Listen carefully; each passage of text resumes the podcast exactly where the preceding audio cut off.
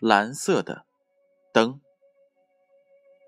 从前有一个士兵，年轻的时候他征战沙场，立下了不少的功劳。等战争结束了，他的身体多处受伤，已经不能再为国王效力了。国王没有给他一点的抚恤金，就把他给赶走了。国王说。你还是回家吧，只有给我干活的人才能从我这里拿到钱。士兵无依无靠，只好无奈的四处流浪。有一天，天色很晚了，士兵来到了一个大森林，森林里长满了参天大树。黑漆漆的，看不到尽头。忽然，士兵看到了远处的灯光，有灯光的地方就有人。士兵高兴的加快了脚步。灯光的尽头是一所小房子，那是巫婆的家。士兵敲开了房门，对巫婆说：“我是一个退役的士兵。”拜托，给我一点吃的好吗？给我一个住的地方吧。巫婆打心里不喜欢收留流浪人，可是当她看见了士兵身体还是比较强壮，就改变了主意。巫婆说道：“我是一个慈善家，让我收留你也不难。”除非你明天给我干活，到院子里松土，自食其力也是不错的。士兵又累又饿，就答应了巫婆的话。第二天，士兵一早就起床去园子里松土，可是他干了一整天，天都要黑了，也没有干完活。巫婆看到天黑了，就对士兵说：“我看你也干不完了，但我还可以给你个机会。你明天给我劈一车的木头，把每根木头都劈得像手指一样细。”第三天，士兵又是一早就起床了，劈了整整一车木头。巫婆看到天黑了，就对士兵说：“干得不错，我让你再住一天吧。不过明天还有一个任务，就是一个很简单的事情。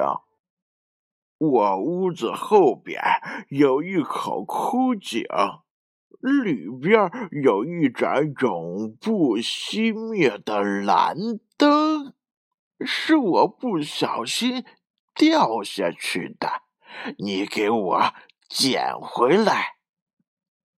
第四天，巫婆把士兵带到了枯井旁，让士兵坐到了篮子里，下到了枯井里。士兵凭借多年战斗历练出来的洞察力，很快就找到了蓝灯。他拿着蓝灯，坐在篮子里，打了个信号，让巫婆把他拉上去。巫婆把士兵拉到了井口，马上就要到地面了。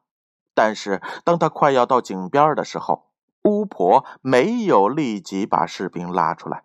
而是伸出了长着指甲的手，在井口高呼：“快把蓝灯给我！快把蓝灯给我！”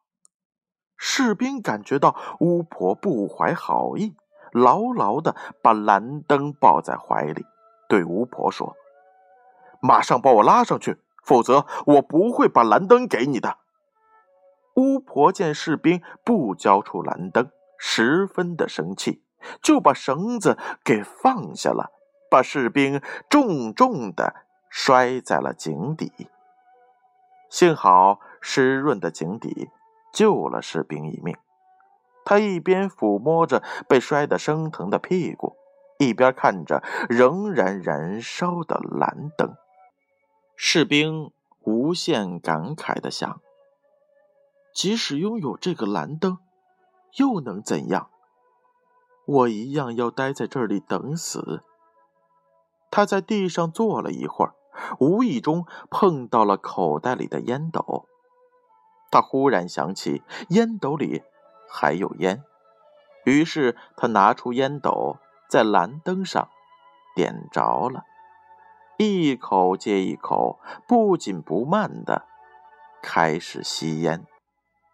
半烟斗的烟丝很快就要被吸完了，井底。满是烟丝的呛人味道。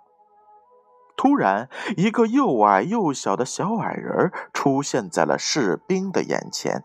他向士兵行了一个礼，恭敬地说：“主人，你叫我过来有什么吩咐？”士兵惊讶地说：“你是谁？我我我有什么要吩咐你的？”小矮人说：“我是。”蓝灯里的精灵，我可以办好你要求的任何事情。士兵于是要求小人儿把自己带到地面上去。小人儿带着士兵穿过了一个巫婆藏宝物的暗道。小人儿对士兵说：“这些都是巫婆的不义之财，你尽管拿。”于是，士兵拿了一大堆的金银珠宝。当然，他没有忘记带着蓝灯。到了地面，士兵又看到了满天的星星，心中十分的高兴。但他没有忘记惩罚那个贪婪的巫婆。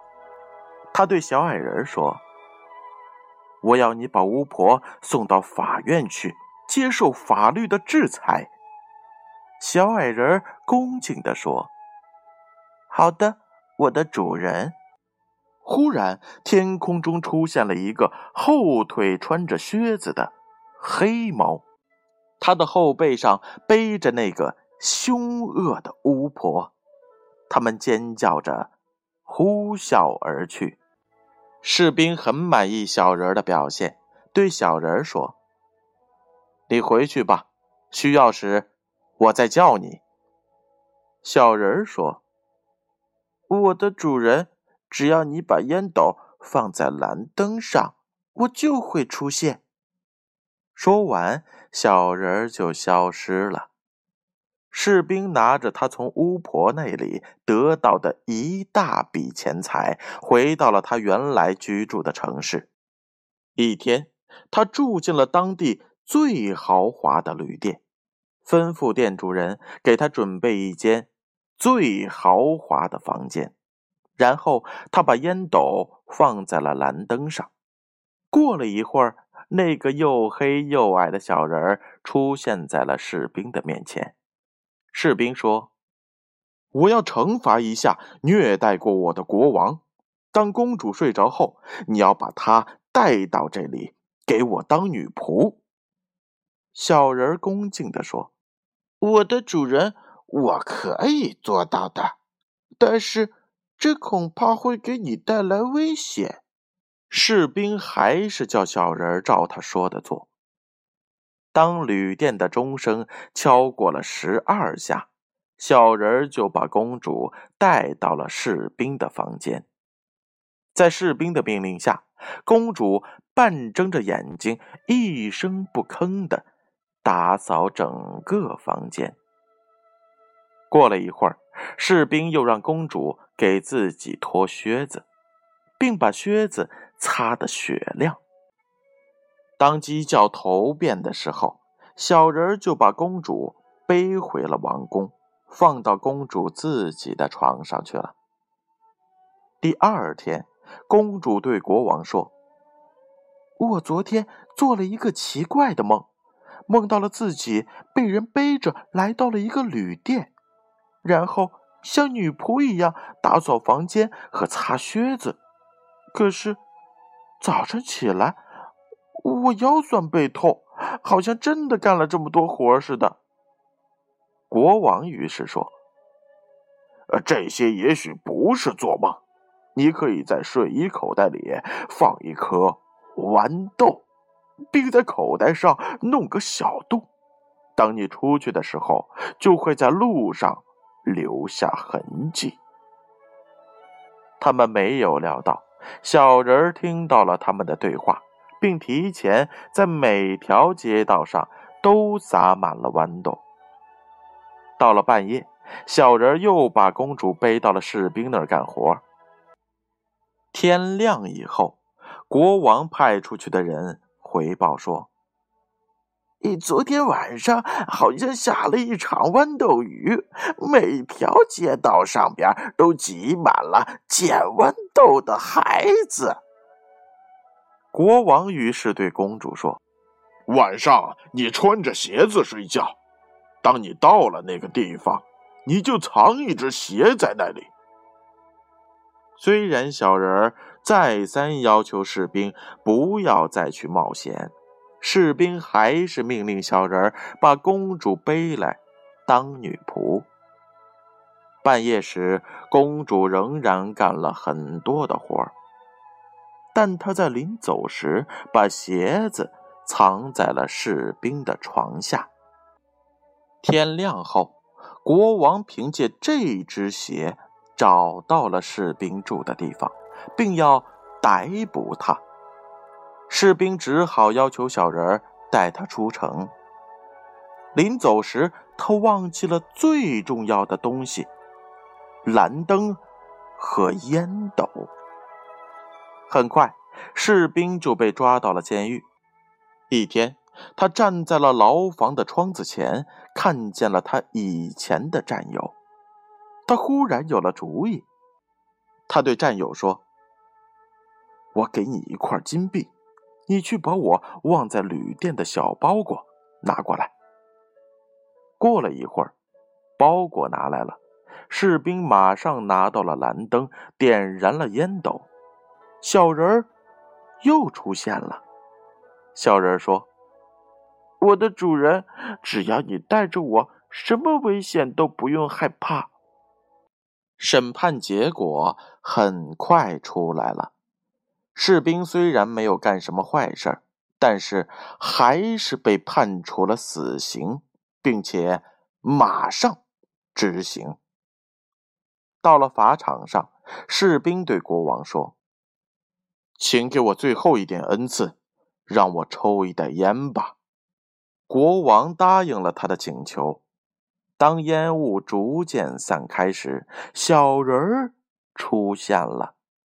他手中拿着一根棍子，向国王和法官狠狠的打去。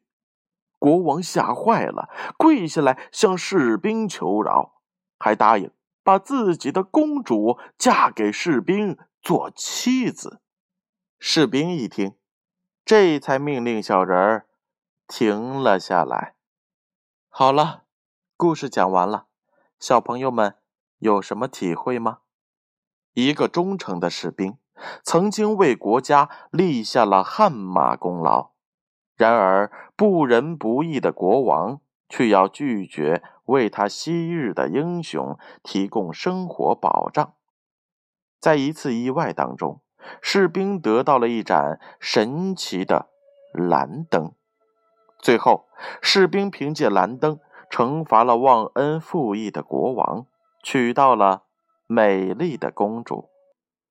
故事告诉我们，对于曾经帮助过你的人，要懂得感恩和回报。忘恩负义的人不会得到好下场的。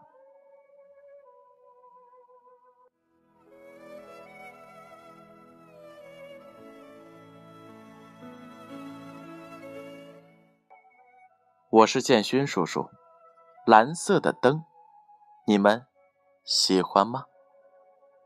小朋友们，闭上眼睛，乖乖的睡觉吧。